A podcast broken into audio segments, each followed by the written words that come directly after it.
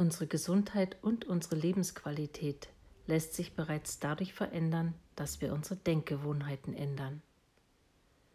Es gibt viele Beispiele dafür, dass selbst als unheilbar krank gehaltene ihre Krankheit aus eigener Kraft überwunden haben.